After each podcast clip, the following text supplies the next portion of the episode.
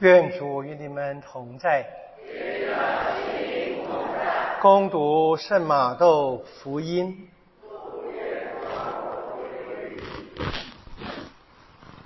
耶稣退往提洛和七东一带，看有一个克拉罕妇人从那地方出来喊说：“主大卫之子，可怜我吧！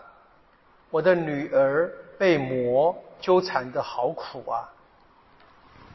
耶稣一句话也不回答他，他的门徒就上前来求他说：“打发他走吧，因为他在我们后面不停的喊叫。”耶稣回答说：“我被派遣，只是为了以色列家迷失的羊。”那妇人却前来叩拜他说：“主援助我吧。”耶稣回答说：“拿儿女的饼扔给小狗是不对的。”但他说：“是啊，主。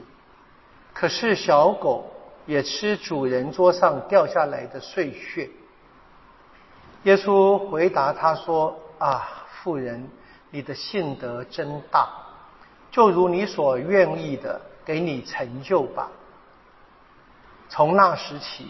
他的女儿就痊愈了。上主的圣言。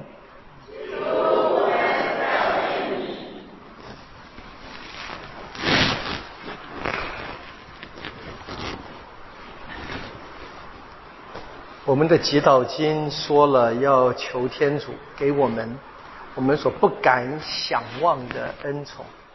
今天这一个。故事，这个妇女按照她的想望得到了实现。我们在聆听教会的教导或聆听圣经，其实跟一般的生活一样，我们常常会选择性的听。最简单的例子，譬如说旧约不要读，一个例子就好了啊。我们在历史的发展过程当中，我们大多的印象，犹太人不跟外邦人来往。连今天的福音，耶稣也说了啊，我来是为了以色列家迷失的羊。好像犹太人终身跟外邦人划清界限一样。天主是这样的吗？当然不是嘛！我们知道一切是天主造的，天主造了犹太人，也造了外邦人。在天主召教亚巴郎之前，亚巴郎也是外邦人，或者众民族之一而已，还不能够说天主是我的或者我们的天主，不能这么说的嘛。马窦福音读到结尾，我们也知道，耶稣的命令是让宗徒们向普天下去传福音。我们今天的全部的读经，都是谈到天主是一切人的天主。虽然在历史里面，在梅瑟以后的犹太的民族发展过程当中，他们越来越觉得天主是他们。跟别人无关，或者说别人没有这个福分。但是我们知道，梅瑟，梅瑟在山上得到的盟约，还特别要求什么？要关注孤儿、寡妇、外邦的旅客、侨民。梅瑟的眼中是有那些外邦人的。我们今天的伊莎伊亚先知书也听见了啊。我的殿宇是万民的祈祷所，万民的。我们达唱咏唱的，愿列邦赞美你，愿万民都称颂你，一切人。保罗的罗马书在今天第十一章里面，它是第九到十一章的完结篇了啊，就是讲的是犹太人在历史里面拒绝了耶稣，然后呢，让外邦人有机会好像也在橄榄树枝，就接到一个好的橄榄树枝里面。当这个完成之后呢，那个本来的犹太人会再接回来的。外邦人跟犹太人都要成为天主的子民。我们必须在这个背景之下去读今天的福音，就不那么的刺耳了。至少我们对耶稣。身为天主子、真天主的这一位，我们就知道他对于这一个妇女所有的表达，应该就不是刁难，至少不只是刁难而已。你要问为什么？不好答，不好答。最简单的答复应该就是要教导。要教导人。那么，这个女人是谁呢？一个克拉罕妇女。克拉罕妇女是谁呢？是从圣经来看的话，韩，呃，诺厄的三个儿子之一那个韩的子孙，那个韩是坏东西。从圣经里面记载坏东西。那克拉罕呢？是当天主要梅瑟带领百姓啊，经过旷野。要交给了若苏厄，要过约旦河去占领这一个天主的许地当中，当时的民族之一是最坏的民族之一，有那个所谓的圣战啊，把这些民族全都除掉，除干净，哦，那是当年的啊，当年的这个命令嘛啊，所以这这是这个民族，当然是在历史的发展当中，他们跟犹太人啊，跟闪族。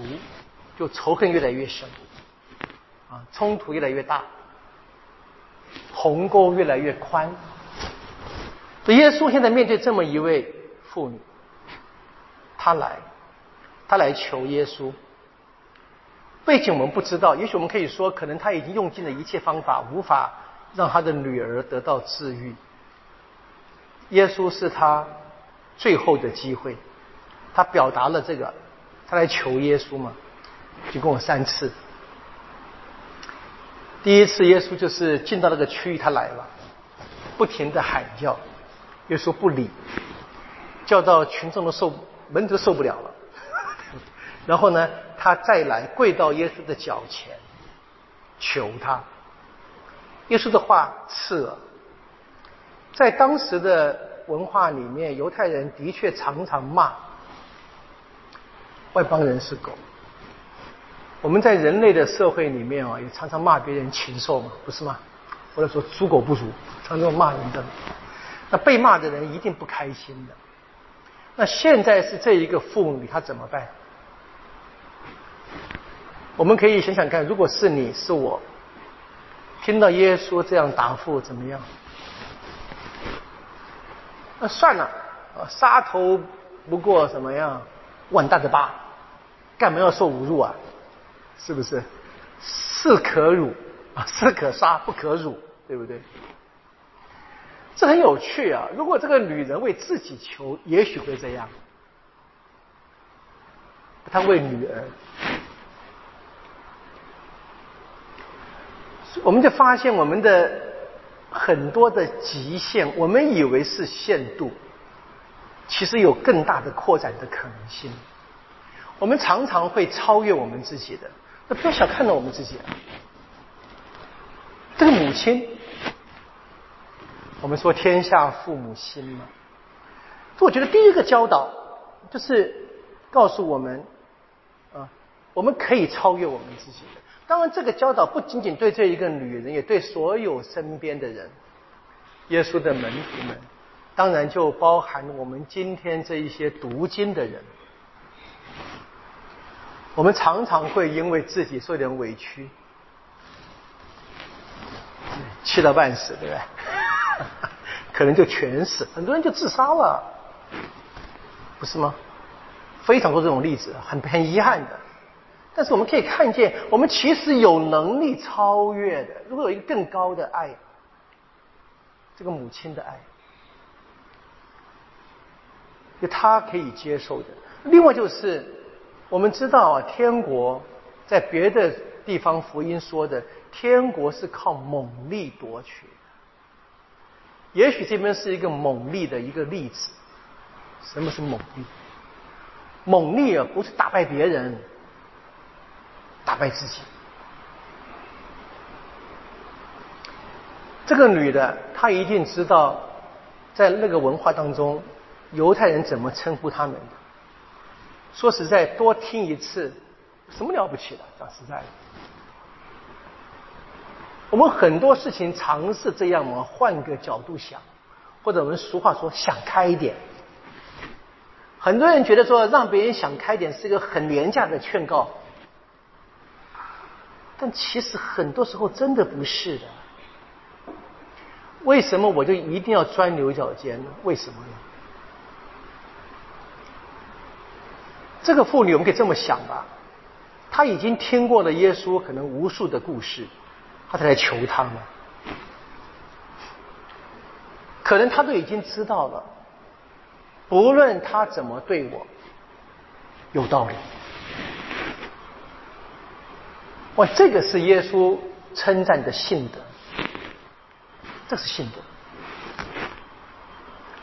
我们今天的故事啊，是一个信德的教导。耶稣教这一个妇女，在这个努力当中，靠着猛力，能够放下自己，真的完全放弃自己，完全为了别人的时候。他就得到可能在当时的文化当中，真的是想都不能想的恩典，是行的。那门徒们也应该看见这样的教导的。对我们而言，我想这非常简单了。信仰啊，真的要靠猛力夺取。我们自己花过力量吗？花过力气吗？我们看犹太社会演变到这个时刻，他们以为我只要身为犹太人就安了，不是吗？一切就行礼如仪，连墨西亚来到他们面前也不认识。一切行礼如仪，其实不是努力了，当然也不简单，也不简单。不过这是不行的。我最近收到一个邀请，让我有一点啼笑皆非。我仔细想一想啊，有点想哭。请我给一个教会的团体演讲，要讲什么？这个会不好意思啊，演讲。讲什么呢？如何读经？我想，我讲了二十五年了。如果加上我还没有出国念书之前，讲了三十五年了，我们还留在这个老问题上面，听起来好像他们很想读经。我当然不能判断，也许是这个机会啊，也许耶稣教我，我今天读这个经，读这个故事，我觉得我应该再去试一次。谁知道，天主又赏给我我不敢想望的恩典，大家开始读经了。我不知道，但是我必须努力一次啊。很简单的。那今天这一个妇女，她所表达的那个委屈，那是我们生命里面最常见的经验，不是吗？被误会。被人忽视，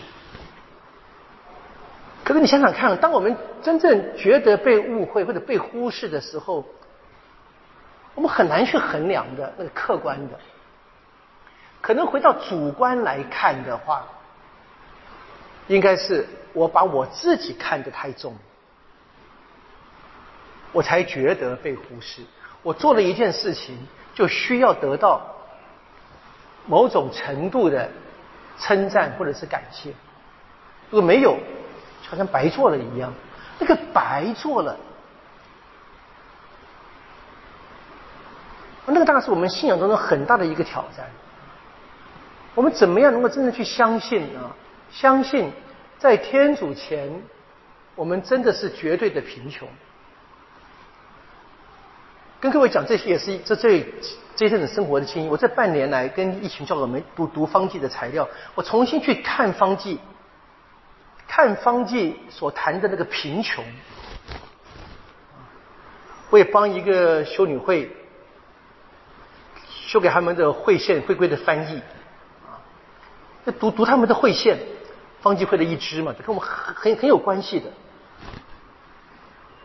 就是想那个那个那问题真的很简单呐，就是我能不能够接受在天主前，我本来一无所有，一无所事，啊，全是天主赏的。然后呢，天主要我跟人分享，我跟人分享的本来是天主的，我求什么回报呢？哇，这个是一个今天的故事，我觉得是很简单的故事。他要我们，如果我真正可以这么生活的话，我们就可以把福音传出去了。我有人真的努力了，努力。而且在如果被人责备，被人说的话不中听的话，我常讲让你们觉得不中听的话，比如我说不要迟到，我说早点来。